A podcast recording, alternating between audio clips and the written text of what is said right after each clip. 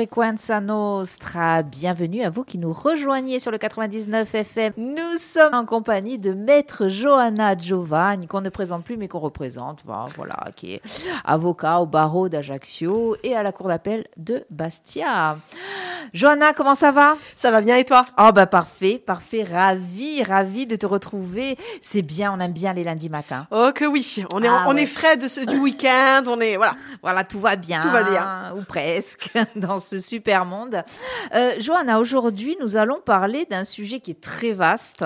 Donc, tu as essayé, c'est ce que tu me disais, tu as essayé un peu de réduire. Euh, nous allons parler du droit des prisonniers. C'est ça. Alors on pourrait en parler des heures et des heures et des heures. J'ai essayé de, réduire à quelques petites thématiques et notamment le droit des prisonniers à euh, conserver euh, le lien avec leur famille. Oui, alors, il faut pouvoir se dire qu'ils ont ce droit-là, quoi. Oui. Voilà. Alors oui. Alors déjà, juste dans un premier temps, on va faire, une- on va faire la distinction entre euh, la différence entre le détenu et le prisonnier. Donc le détenu, c'est une personne qui n'a pas encore été jugée, mais euh, qui fait quand même l'objet d'une incarcération dans le cadre d'une enquête pénale. C'est-à-dire que cette personne bénéficie toujours de la présomption d'innocence parce qu'elle n'est pas encore euh, jugée coupable, mais euh, les, ma- les magistrats ont estimé qu'il était nécessaire pour euh, les besoins de l'enquête de maintenir cette personne en détention dans l'attente d'être jugée. Ils sont pas encore jugés euh, officiellement, ils sont pas encore condamnés, mais par contre, ils sont en, déten- ils sont en détention. C'est une mesure qui est extrêmement grave, hein, parce que tant qu'on est présumé innocent, normalement, on n'a pas à aller euh, en prison, sauf que euh, parfois, il est nécessaire de conserver les preuves et les indices matériels. Donc, on va estimer que la personne doit aller en détention parce que dans le cadre de l'enquête, eh il faut conserver les, preuves. Il faut aussi empêcher les pressions sur les témoins ou sur les victimes. Euh, ou alors les concertations frauduleuses entre les personnes mises en cause, quand il y a personnes qui sont mises en cause. Euh, il faut aussi protéger la personne mise en examen et garantir son maintien à la disposition de la justice, parce qu'il y a des faits qui parfois sont tellement euh, graves et qui heurtent tellement la sensibilité du public que le juge peut estimer que, en attendant qu'il soit jugé, vaut mieux peut-être pour sa sécurité euh, qu'on le mette, qu'on mette la personne en détention. C'est aussi pour mettre fin à l'infraction ou prévenir son renouvellement, parce qu'on estime qu'il y a un risque de récidive malgré l'enquête pénale, ou pour mettre fin aux troubles exceptionnels et persistants à l'ordre euh, public. Voilà, parce que les, faits ont été tellement, ont tellement bouleversé l'opinion euh, publique que euh, forcément ça a créé un trouble à l'ordre public. Donc on estime qu'il faut mettre cette personne en détention. Et on peut aussi mettre cette personne en détention parce que euh, a été placée sous contrôle judiciaire, comme par exemple euh, avec l'obligation de se présenter tous les 15 jours au commissariat et qu'elle n'a pas respecté son euh, contrôle judiciaire. Donc la juge peut dire bon bah voilà, moi je vous ai laissé une chance, vous ne respectez pas votre contrôle judiciaire, tant que vous n'êtes pas jugé, en attendant je vous incarcère. Voilà, donc ça euh, c'est possible aussi. On va, je vais vous donner un exemple ben, d'actualité. Pierre Palmade, voilà. Qui, euh, à l'heure actuelle, est, euh, en tout cas que les, les juges ont décidé qu'il allait aller en détention provisoire, alors qu'il n'a pas encore euh, été jugé coupable et qu'il bénéficie de la présomption d'innocence. Donc là, en attendant, il, est comme, il a quand même été décidé qu'il aille en détention provisoire. Après toute, toute une historique juridique, voilà, la, décision défini- la, la- la dernière décision, c'est qu'il irait en détention alors qu'il n'a pas encore été jugé. Là, c'est un détenu. Le prisonnier qui nous intéresse aujourd'hui, même s'ils ont des droits euh, qui sont similaires, c'est euh, une personne qui a fait l'objet d'une condamnation et qui est en train de purger sa peine. C'est-à-dire qu'il n'est plus présumé innocent, il a été condamné euh, pour les faits, euh, les faits qui lui sont reprochés, et donc il purge sa peine en détention.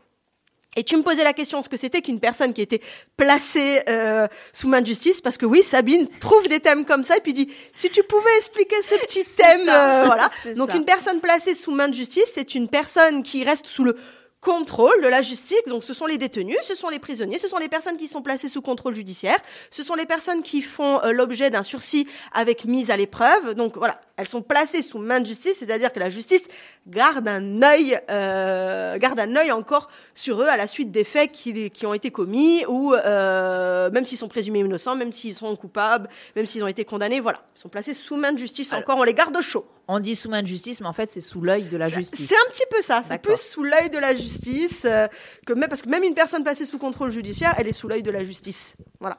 On, on la garde dans le viseur. Donc, nos prisonniers. On Nos prisonniers, on va- Ils ont des droits. Ils ont des, ils ont des droits. Euh, donc on va s'inquiéter en France. Il faut savoir que déjà la, France a été condamnée à de plusieurs reprises, euh, notamment euh, parce qu'elle ne respectait pas la dignité des prisonniers, parce que nos prisons sont particulièrement vétustes. Alors, on est bien d'accord que euh, voilà, c'est pas c'est pas une maison de retraite, c'est pas voilà, la prison, c'est parce que les personnes sont condamnées à des faits qui parfois sont graves. Donc oui, mais euh, on doit quand même les respecter avec dignité. Et euh, quand ils sont enfermés dans des cellules, ces cellules doivent être salubres. Voilà, elles doivent être saines. Alors que la France, pour ce fait-là, elle a déjà été euh, condamnée à de multi reprises parce que les prisons françaises sont extrêmement vétustes, les geôles sont extrêmement vieilles et donc ça ne permet pas de préserver la dignité des prisonniers. Donc euh, C'est vrai, pardon, je te coupe. On a vu des reportages euh, à propos de ces prisons et c'est bien que ces reportages aient, aient été euh, faits d'ailleurs. Euh, c'est stupéfiant quand même. C'est stupéfiant de se dire euh, à quel point on, on ignore cette fameuse dignité humaine. Et puis- et, et- et on se dit, pardon, comment peut-on réinsérer ces personnes euh, quand finalement elles sont. euh, Enfin, justement, le côté personne est totalement annihilé en fait. c'est Alors, ça. je, je suis entièrement d'accord avec toi. C'est-à-dire que souvent on entend dire, ça c'est des réflexions que j'entends régulièrement, en disant ouais mais s'il est en prison il a cherché. Allez, dont acte. Dont acte. Mais après, l'objectif, euh, la prison à vie, ça n'existe pas. En France, euh, la perpétuité réelle, etc., ça fera l'objet d'un autre. Mais à un moment donné, ils sortent. Ils sortent. Et euh, il faut savoir euh, dans quelles conditions ils doivent sortir. C'est-à-dire que si on ne prépare pas leur réinsertion, si pendant des années, ils ont macéré dans la crasse, ils ont macéré dans la violence, on ne prépare pas leur sortie, on les, on, on les aide pas à se réinsérer, ils sortent, mais ils sont encore plus dangereux que quand ils sont rentrés. C'est ça. Donc l'objectif de la prison, c'est en effet, c'est les sanctionner, mais aussi, mais aussi c'est pour euh, les, les réinsérer pour éviter toute, réci- toute récidive. Et on va commencer pour éviter toute récidive, c'est déjà c'est ben, de les traiter avec dignité, leur permettre de se brosser les dents, leur permettre de se euh, laver, leur permettre de subvenir à leurs besoins, euh, à leurs besoins naturels, euh, de l'accès à l'eau potable, l'accès voilà. C'est-à-dire que toutes les personnes déjà qui ne vont pas qui vont qui vont en prison n'ont pas forcément des moyens financiers, n'ont pas forcément les personnes qui les aident financièrement à pouvoir cantiner. Donc il faut que la prison, eh bien accès à l'eau potable, leur donne deux, euh, deux repas et une collation par jour. Voilà. Donc tout ça, ça coûte extrêmement, tout ça, ça coûte extrêmement cher euh, aux contribuables. Et au moins, il faut qu'il y ait une utilité plus tard. Quand ils sortent, il faut que cette personne soit, ben, euh, euh, qu'on puisse la réinsérer. Donc oui, on doit préserver la dignité du détenu. C'est sûr que voilà, c'est pas le club med. Souvent on me dit, ah, c'est le terme cherché, c'est pas le club med. Oui, c'est pas le club med, mais en attendant quand même à, à minimum, il faut que la personne, quand elle sorte, elle soit pas encore plus euh, détraquée mentalement que quand elle est rentrée. C'est ça. C'est particulièrement important. Il doit avoir, le prisonnier doit avoir accès ben, à des soins, parce qu'on doit pouvoir le soigner. Euh, alors des soins physiques, hein, je pense par exemple aux dentistes, je pense par exemple aux, aux médecins euh, quand ils sont malades, mais aussi à un psychologue, à des addictologues. Ça aide justement à la réinsertion, c'est-à-dire que les personnes sont souvent, quand ils ont commis euh, des infractions, c'est parfois parce qu'il y a une fragilité psychologique, il y a euh, un vécu, et dans ces cas-là, il faut les aider euh, dans leur démarche de soins pour que justement ils puissent comprendre pourquoi ils sont passés à l'acte et leur permettre de sortir de, ce cercle vicieux et donc de se réinsérer socialement. Donc le psychologue, leur permettre d'aller voir un psychologue, c'est extrêmement important. Parfois aussi, ils commettent des infractions parce qu'ils sont, parce que malheureusement, ils sont rentrés dans cette spirale infernale qui sont les, que sont les produits stupéfiants. Donc il faut leur permettre, pendant leur incarcération, de se, de se, de se sortir de ce cercle vicieux. Donc ils doivent aller, aller voir un addictologue. Donc permettre à ces personnes, justement, euh, de, de, de, sortir de, de, de leur vice et vraiment, euh, quand ils sortent de la prison, de se dire, voilà, j'ai un avenir. J'ai commis, des, des, j'ai commis une infraction, j'ai pris ma peine. Aujourd'hui, maintenant, je dois, je dois devenir quelqu'un de meilleur. Voilà. Et ça, c'est extrêmement important. Et, et, et c'est le rôle de la société. C'est ça, c'est le rôle, c'est- notre rôle à tous finalement, euh, membres de la justice, de, de les aider à se, euh, à se réinsérer. Ils doivent aussi avoir la possibilité de pouvoir passer, de travailler à la, à- en prison. Or, ils ne peuvent pas tous travailler malheureusement parce que ce sont en règle générale c'est la prison qui leur, leur donne des petits des petits travaux à faire comme faire le ménage comme apporter les plateaux voilà c'est- c'est comme faire des euh, la cuisine, comme faire des travaux euh, dans la prison. Voilà, on leur permet aussi de travailler. Alors, ils n'ont pas un salaire, ils n'ont pas un SMIC. Hein. On est bien d'accord que on leur donne un tout petit, tout petit, tout petit pécule, ce qui leur permet notamment euh, de payer les victimes avec ce petit véhicule, parce que euh, ce pécule, parce souvent il y a des victimes, enfin souvent il y a des victimes, donc il faut euh, ou il y a des amendes, donc ça leur permet également aussi de euh, payer les dommages-intérêts, de payer euh, leurs amendes. Il faut savoir que après il y a le régime de la semi-liberté, par exemple, qui leur permet de travailler le jour et de dormir à la maison d'arrêt la nuit. Là aussi, ça permet petit à petit de les réinsérer, en tout cas dans le, le respect de leur dignité, de leur intégrité physique, mais aussi dans la possibilité de se réinsérer et d'éviter toute récidive. C'est pour ça que vraiment on doit les aider euh, durant leur incarcération. Ce qui permet aussi aux prisonniers de les aider, c'est de le conserver un lien avec l'extérieur et notamment avec euh, les personnes euh, qui leur sont qui leur sont chères je t'ai coupé, tu allais poser une question. oui, parce que je pensais justement à ce que tu disais par rapport à la réinsertion. Euh, j'ai écouté dernièrement un podcast de France Inter de cette superbe émission euh, La tête au carré, euh, où c'est un, détenu, non pas un détenu, un prisonnier hein, qui avait purgé une peine de 20 ans. Euh, pour des faits, euh, c'était, euh, je crois, un hold-up qui avait mal tourné. Il avait tiré sur, sur les forces de police, pas de blessés, heureusement, mais quand même. Donc, il avait pris 20 ans. Et il a découvert l'écriture. On lui a permis, dans la prison dans laquelle il était, hein, de ranger les livres qu'il y avait. Il y avait une petite bibliothèque, je crois. Et du coup, il a eu l'accès aux livres. C'était la première fois de sa vie qu'il avait accès à ces livres-là. Et ça l'a transformé. Il est sorti au bout d'un moment, c'est ce que tu disais, cette personne-là ben, est sortie de prison. Et euh, il expliquait justement que l'écriture et la lecture l'ont complètement changé. Euh, déjà dans sa façon, euh, sur le, fait de ce retour qu'il a eu sur ce qu'il a fait, la façon qu'il avait d'en parler, et ça lui a permis de se réinsérer, de devenir meilleur. Et c'est vrai que je, je, garde cette, cette histoire en tête parce que je me dis, c'est offrir une seconde chance. C'est c'est permettre, euh, c'est permettre, c'est donner euh, les moyens à la personne de saisir cette seconde chance. Ils ne les saisissent pas tous, c'est vrai, hein, c'est-à-dire que la, récidive, elle existe malheureusement, mais je pense que si euh, on a un taux de récidive qui peut être, selon certaines infractions, qui est aussi importante, c'est peut-être parce que quand on les enferme, ben, on attend, on attend, et ça, ça ne sert strictement à rien. Et malheureusement, et ça, je le dis toujours, manque de moyens manque de moyens. Enfermer les gens à attendre qu'ils purgent leur peine, c'est pas une solution. Et comme pour tout dans la justice, eh bien petit à petit, on coupe les budgets et finalement, ben, on les laisse pourrir en détention.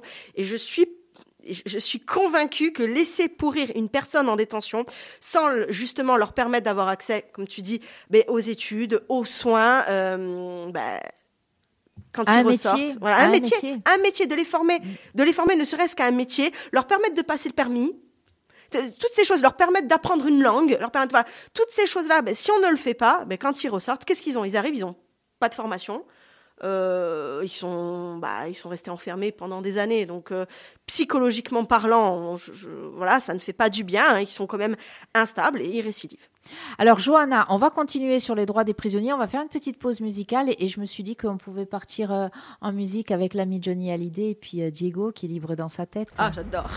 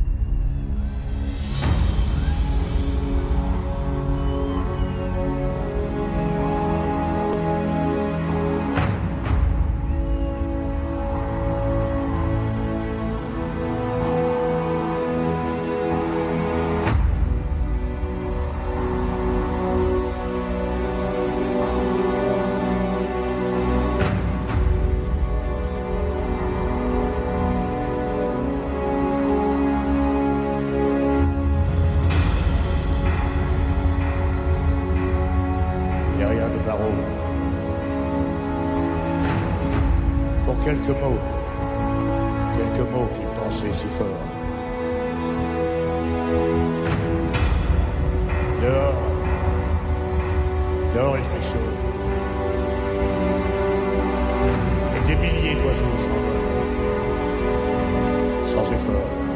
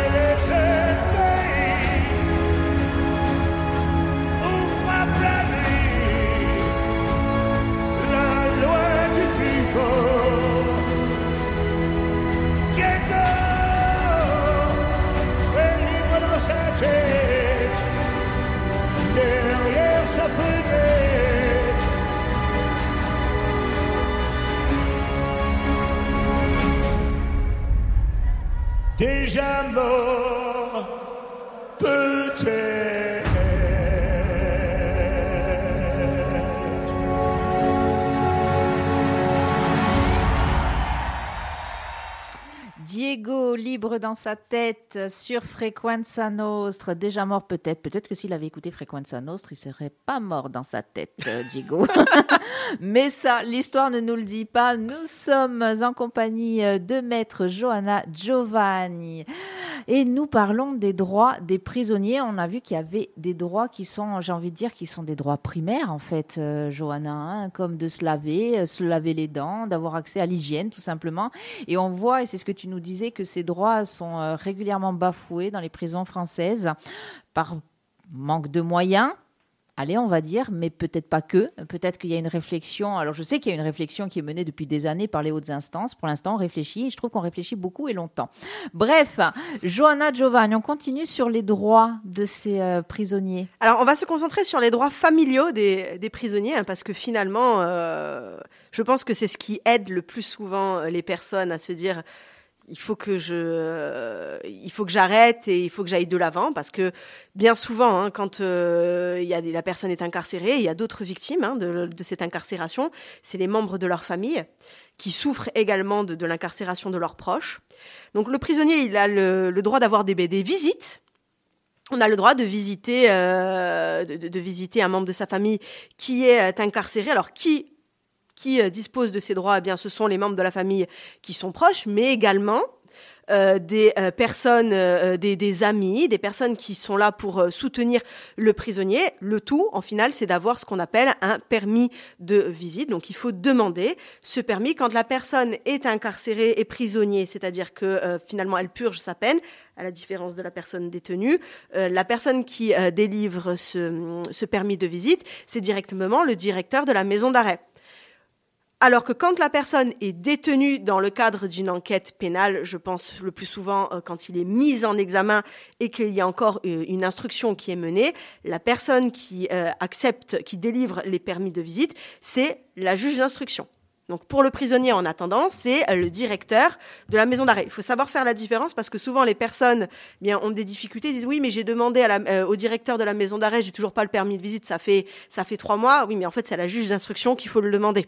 Donc c'est important de faire la différence entre détenu et prisonnier.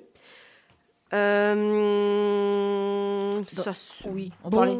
Enfin, surtout les droits. Enfin, j'insiste là-dessus. hein, je reviens là-dessus sur les droits de visite, les droits des familles. hein. Là encore, ça paraît euh, primaire. On se dit, je sais pas, est-ce qu'on se dit à un moment donné, euh, bah, les priver euh, de, bah, de leur famille, de leur entourage, c'est les faire avancer? Alors non, non, non, c'est justement les faire devenir encore un petit peu, un, petit peu plus. Alors je, je vais pas dire fou, mais oui, en fait c'est le terme qui me vient le plus parce qu'il y en a, ils le disent, en disant, maître, je deviens fou là. Ils ont l'impression que, euh, ils ont l'impression, bah, ils tournent en rond, hein, parce que ça reste une, mais- ça reste une prison et surtout la maison d'arrêt d'Ajaccio qui est toute, toute, toute, toute petite. Donc euh, c'est, voilà, les, promenades sont toutes à la maison d'arrêt d'Ajaccio, c'est tout petit. Donc les, gens, ils sont enfermés toute la journée. euh, la, la balade, bah, c'est dans une toute petite cour, donc elle dure pas longtemps. Donc c'est ça, c'est quand ils viennent, ils, ils deviennent fous. Donc s'ils n'ont pas en fait cette bouffée, euh, cette bouffée d'oxygène quand les membres de leur famille viennent les voir, euh, je, je pense que ça peut avoir des dégâts euh, néfastes sur leur psyché et finalement quand ils sortent avec un risque de récidive qui est particulièrement important. Donc oui, la famille euh, est vraiment un élément important pour éviter euh, la récidive euh, plus tard et pour que vraiment la personne prenne conscience que finalement il a fait du mal très certainement à d'autres personnes, il s'est fait du mal à lui, mais il fait aussi du mal aux personnes qui lui sont proches. Et ça vraiment c'est déjà une piste de réflexion pour le prisonnier de se dire voilà, il faut plus que je leur fasse subir ça. Donc c'est important de venir visiter. De faire venir, euh, de visiter euh, ses proches pour lui permettre vraiment de prendre conscience qu'il n'est pas seul qu'il n'est pas seul et que quand il va euh, sortir, eh bien, il y aura des gens qui seront là pour lui et pour l'aider. Au moins, je crois qu'ils ont au moins le droit. Après, ça dépend. hein, les, visites, ça dépend aussi de l'organisation des, euh, des prisons. hein, mais c'est au moins trois visites par semaine, hein, ce qui est quand même euh, plutôt pas mal. Mais il faut quand même euh, téléphoner à la maison d'arrêt et l'organiser avec la maison d'arrêt en disant voilà, j'aimerais pouvoir avoir le parloir tel jour, telle heure, tel jour, telle heure. Et est-ce que ce droit au parloir, il est le même selon la condamnation qu'on a, selon, selon l'acte qu'on a commis? Ah oui, ah oui, oui, il est, euh, il est le même. Euh, sachant qu'on peut restreindre ce droit, la juge d'instruction, donc dans le cadre euh, d'une enquête qui est toujours en cours, donc d'un détenu peut restreindre ce droit dans certains, euh, selon certains critères et selon certaines personnes, peut estimer que, par exemple, la victime de violence conjugale, euh, parfois veulent aller voir, bah voilà, elles sont victimes de violence conjugale, mais elles veulent maintenir le lien avec la personne parce que c'est le père de leur enfant, parce qu'ils se sont aimés et malgré les faits, ils veulent quand même essayer. Parfois, dans certains cas, la juge d'instruction peut dire pas tout de suite. Pas tout de suite, pour telle ou telle raison, pour préserver la victime, pour des, des- raisons d'enquête, pour dire voilà, moi, je, mène une enquête, donc je ne veux pas, je ne veux qu'ils puissent ben, concerter entre eux. Voilà, donc c'est important aussi que ce droit peut être limité, mais dans certains cas. Et selon aussi, euh, et selon aussi les personnes. Donc le prisonnier a également le droit de se marier. Hein, ça, ça arrive, hein, il y a des mariages, euh, il y a des mariages en prison. Alors en principe, ce mariage, il est célébré euh, directement dans la prison, sur autorisation du procureur de la République. Mais c'est possible aussi que le mariage puisse se faire à l'extérieur, toujours sous autorisation. Euh, assez rare. hein. Il faut quand même que ça, ça dépend également du délai, de la peine de prison. Il faut que ce soit une peine de prison qui soit inférieure euh, à un an et aussi des faits qui ont été commis. Donc possible de le demander. Euh, l'autorisation, c'est de demander l'autorisation au juge d'application des peines qui peut, je crois, octroyer l'autorisation d'aller se marier à l'extérieur, mais sous certaines conditions. Sinon, ils peuvent se marier à l'intérieur euh, de la prison. Dans ces cas-là, il faut naturellement que la mariée, la future mariée et les témoins demandent un permis de visite. Ça semble bête de dire ça, mais le permis de visite n'est pas automatique parce qu'on est témoin qu'on va assister à un mariage. N'oubliez pas de demander le permis de visite, donc le droit de se marier. Euh, le droit aussi, le prisonnier peut aussi conserver son autorité parentale, sauf décision contraire du juge. Autrement dit, quand on est euh, quand on est parent et qu'on a euh, des enfants et que il n'y a pas une décision de justice qui vient retirer l'autorité parentale, bah, il dispose toujours de cette autorité parentale, donc de ses droits sur euh, sur ses enfants. Ça, c'est important également. Euh, il a le droit aussi de reconnaître sa paternité, hein, parce qu'il y a des enfants bah, qui naissent durant l'incarcération euh, de, de, de, de, de Du leur, père. de- du père. Voilà, bon, euh, c'est vrai que c'est souvent euh, le père. Alors, la, la, la, la femme était peut-être enceinte avant, mais elle peut tomber enceinte durant l'incarcération. Hein, au Parce que, parce que ça aussi, c'est euh, c'est un droit, bah oui, le droit d'avoir des relations sexuelles euh, avec son conjoint, sa femme. Non, Normal, normalement non, mais on va dire que les bébés parloirs, ça existe. Voilà. C'est-à-dire, il n'y a pas, en tout cas, euh, il n'y a, pas vraiment de. Alors, les visites conjugales en France, euh, en tout cas dans les maisons, euh, dans la maison d'arrêt à Et à Borg, je, je les ai pas vus. Je les ai pas vus, mais il y a quand même des bébés parloirs qui naissent, donc euh, voilà. Mais c'est peut-être un, Alors, encore une fois, c'est quelque chose que qu'on peut imaginer, hein, un droit à, à octroyer. Parce qu'on le sait, hein, euh, physiologiquement, euh, affectivement euh, parlant, rester alors des années hein, sans avoir de relations sexuelles peut, effectivement porter atteinte au psychisme, etc. Donc, pourquoi ne pas, j'ai envie de dire, autoriser, organiser de façon à ce que ce soit pas fait à la sauvage? Et encore une fois, on parle de dignité humaine. hein. Eh ben, le problème, c'est un problème de moyens. C'est-à-dire que pour faire ça, la personne, on, va, imaginer une seule seconde. Tu es marié, je vais pas me prendre moi comme tu es marié avec une personne qui est incarcérée. Bon, tu vas avoir des rapports sexuels avec ton mari. Tu le fais où? Mais voilà. Voilà. Oui, Donc, est c'est- c'est- il faudrait à la limite que l'on puisse avoir des, des, des, des cellules, euh, Une à- pièce à dédiée, la- une, une une pièce dédiée. dédiée, mais bon, euh, c'est c'est un peu compliqué. Ça, ça, ça- voilà, déjà au niveau hygiène, euh, enfin, c'est à mettre en œuvre, c'est un petit peu compliqué.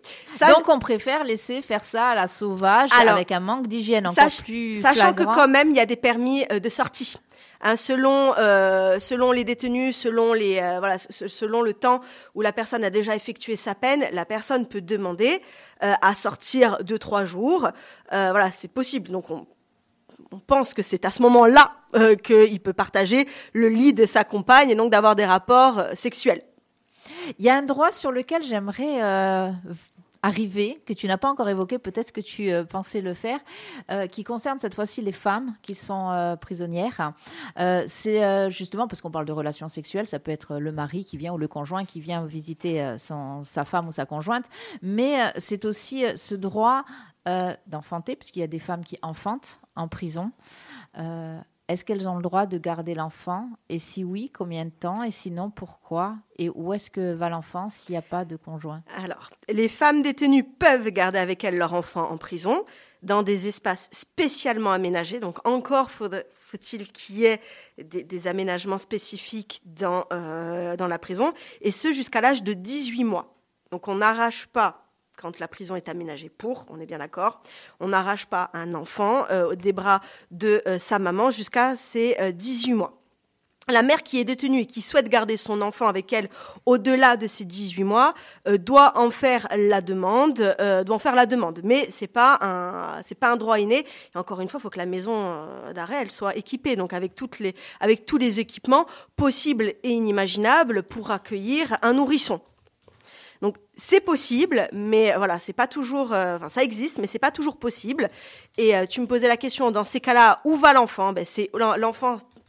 Si malheureusement, voilà, ce n'est pas possible, eh bien il y a le juge en règle générale, c'est les services sociaux qui sont euh, saisis et on va se poser la question de savoir est-ce que le père est apte ou pas à élever, euh, à, à prendre en charge l'enfant si père il y a. Sinon, on va euh, privilégier euh, ben, les membres proches de la famille. Euh, si euh, on estime après une enquête hein, pour voir si en effet ils sont euh, aptes ou pas à s'occuper d'un enfant. Si malheureusement il n'y a pas de, de, de ben, la mère ne peut pas garder l'enfant, il n'y a pas de père, il n'y a pas de famille qui peut accueillir l'enfant, eh ben on envisagera ou une, pouponnière, pardon, ou alors une famille d'accueil. À savoir que chez nous en Corse, de pouponnières, en tout cas en Corse du Sud, mais il me semble qu'en Haute-Corse aussi, il n'y en a pas. Donc ce sera famille d'accueil Bon, avec la possibilité pour la maman d'avoir un droit de visite. C'est-à-dire que les services sociaux pourront organiser des droits de visite et donc emmener euh, l'enfant voir sa maman, ou alors la famille d'accueil pourra aussi euh, emmener euh, l'enfant voir la maman, ou alors les membres de la famille qui n'ont pas été et qui, qui, qui le souhaitent avec l'autorisation peuvent prendre l'enfant avec eux pour aller visiter la maman. Voilà, on ne la prive pas totalement de son enfant, mais après c'est une organisation qui est complexe, mais voilà, qui est possible aussi. Tu avais d'autres choses à ajouter sur les droits? Alors, vas-y, hein. Euh, vas-y, ne regarde pas ta montre, fais-toi plaisir. Et fais-nous plaisir. Alors, peut-être éventuellement euh, les remises de peine? Oui. Voilà, les remises de peine. Alors, en quelques, en quelques mots, parce qu'il y a eu une, il y a eu une, réforme qui date du 1er janvier 2023, hein, donc euh, nous sommes actualisés. avec la, en ce qui concerne les réductions de peine, il faut savoir qu'à l'époque, les réductions de peine, elles étaient automatique. Ce n'est plus le cas euh, maintenant. Euh, il faut demander au juge d'application des peines la possibilité de pouvoir bénéficier de cette euh, réduction de peine, étant précisé qu'il s'auto-saisit quand même tous les ans, c'est-à-dire qu'il fait un point tous les ans sur chaque prisonnier où il peut octroyer des où il peut octroyer des remises de peine. Sachant que là, dans ces cas-là, avant c'était automatique, maintenant quand même il faut il faut que la personne qui est prisonnier eh bien, respecte certains euh, critères, notamment le respect du règlement intérieur de la prison. C'est-à-dire que si à chaque fois euh, la, personne eh enfreint les règles de la prison, n'aura pas de, euh, pourra pas bénéficier de réduction de peine ou alors de l'intégralité des réductions de peine possibles. Il faut que on vérifie également si ben, il s'est contenté de rester oisif ou alors si véritablement il a montré une volonté de se réinsérer, c'est-à-dire que si s'il a travaillé. Euh, alors comme le travail n'est pas possible pour tous les détenus. On va vérifier si euh, ben, il a envisagé de faire des études, si, euh, si on prend en compte aussi le fait s'il prend, s'il va faire du sport, s'il a décidé d'entamer un suivi médical. Voilà, tout ça va être pris en considération pour voir voilà, est-ce que ça a été un prisonnier exemplaire Est-ce que véritablement il a manifesté une volonté de se réinsérer dans la société, donc il a fait des efforts pour se réinsérer? On va analyser son dossier et dans ces cas-là, euh, euh, il aura la possibilité de bénéficier des euh, réductions de peine. Alors, pour te donner un, ordre d'idée euh, sur les, les, les, réductions de peine possibles, le juge d'application des peines peut accorder une réduction de peine qui peut aller jusqu'à 14 jours par mois d'incarcération quand la condamnation est inférieure à un an. Alors, tout ça avec plein de petites... Ah, ça c'est le principe, il y a des exceptions, l'exception à l'exception à l'exception comme euh, c'est toujours le cas. Euh, si tu veux, on détaillera une autre, une autre fois si on est euh, juste dans les délais, on est juste dans les délais. Et, euh, la quand la condamnation, elle est supérieure à un an, le juge d'application des peines peut accorder une réduction de peine maximale qui peut aller de six mois par année d'incarcération. Étant précisé qu'une personne est euh, libérable, c'est-à-dire peut demander, peut demander à bénéficier d'une libération anticipée à mi-peine. Donc ça, c'est quand même important de le savoir. Il a pris euh, 4 ans. Il peut demander euh, de pouvoir bénéficier, par exemple, d'un contrôle judiciaire ou d'un placement, de sortir avec un placement sous bracelet électronique ou d'autres aménagements dans un délai de 2 ans. Alors 2 ans, Bien sûr, il y a toujours ce qui est réduction de peine. Donc voilà, s'il a bénéficié de six mois de réduction de peine, donc au bout d'un an et demi. Bien, il y en a quand même des droits. Oui, il y en a ah. beaucoup. Il y en a beaucoup. On pourra en parler des heures et des heures. Hein. Il y a plein de bouquins sur le sujet. Euh, donc, euh, un jour, si tu veux, on pourra, on pourra détailler plus en détail. Mais je voulais quand même le survoler, notamment pour les personnes qui ont des, des, des, proches qui sont incarcérés. Voilà. Ils ont des droits eux aussi. Et euh, le droit de maintenir un lien familial, c'est quand même un des droits le plus, pour moi, le plus important. Est-ce que la, justice, elle, euh, elle fait évoluer justement ces droits-là? Est-ce qu'il y a des lois qui passent de temps en temps pour rajouter un droit? Alors pour en enlever un, on sait qu'on est dans le giron européen, donc on va peut-être éviter, mais peut-être pour euh, voilà des choses qui s'ajoutent. Euh. Ah, moi, je dirais pour adapter à l'évolution de la société, ben oui, comme par exemple hein, le, en 1er janvier 2023 où alors, ça s'est euh, finalement euh, maintenant les peines ne sont plus, ça s'est aggravé pour les prisonniers, hein, mais peut-être dans le bon sens parce qu'avant c'était automatique, c'est-à-dire qu'on allait il y avait un contrôle, mais le contrôle était quand même assez euh, minime sur l'octroi des remises de peine. Aujourd'hui, on se dit voilà, la remise de peine, ça doit pas non plus être un droit acquis juste parce que vous vous contentez de purger votre peine. C'est important que vous fassiez des efforts de réinsertion. Donc là, en effet ça a été, ça s'est aggravé un petit peu pour le prisonnier parce qu'il doit faire des efforts, on l'oblige à faire des efforts, mais c'est justement pour lui permettre de préparer sa réinsertion. Donc, euh, finalement, c'est pour le mieux, euh, c'est pour la société. Et les rôles des avocats, c'est aussi, quand euh, vos clients sont euh, emprisonnés, c'est aussi de faire en sorte que ces droits soient respectés. Alors oui, on peut intervenir aussi quand on estime que les droits du client ont été bafoués. C'est nous aussi qui pouvons l'aider à faire ces demandes hein, de remise de peine, hein, donc à demander au juge d'application des peines de lui octroyer bien les remises de peine. Nous pouvons également déposer des requêtes pour demander un aménagement. Voilà, au bout de mi-peine, on demande l'aménagement. Donc, euh, ou euh, sous contrôle judiciaire, ou sous bracelet électronique, à charge pour la personne de justifier eh bien déjà de sa, de, de sa volonté de se réinsérer, d'un emploi, d'un logement. Voilà. Donc, on les aide à ce niveau-là pour leur permettre de préparer leur sortie anticipée.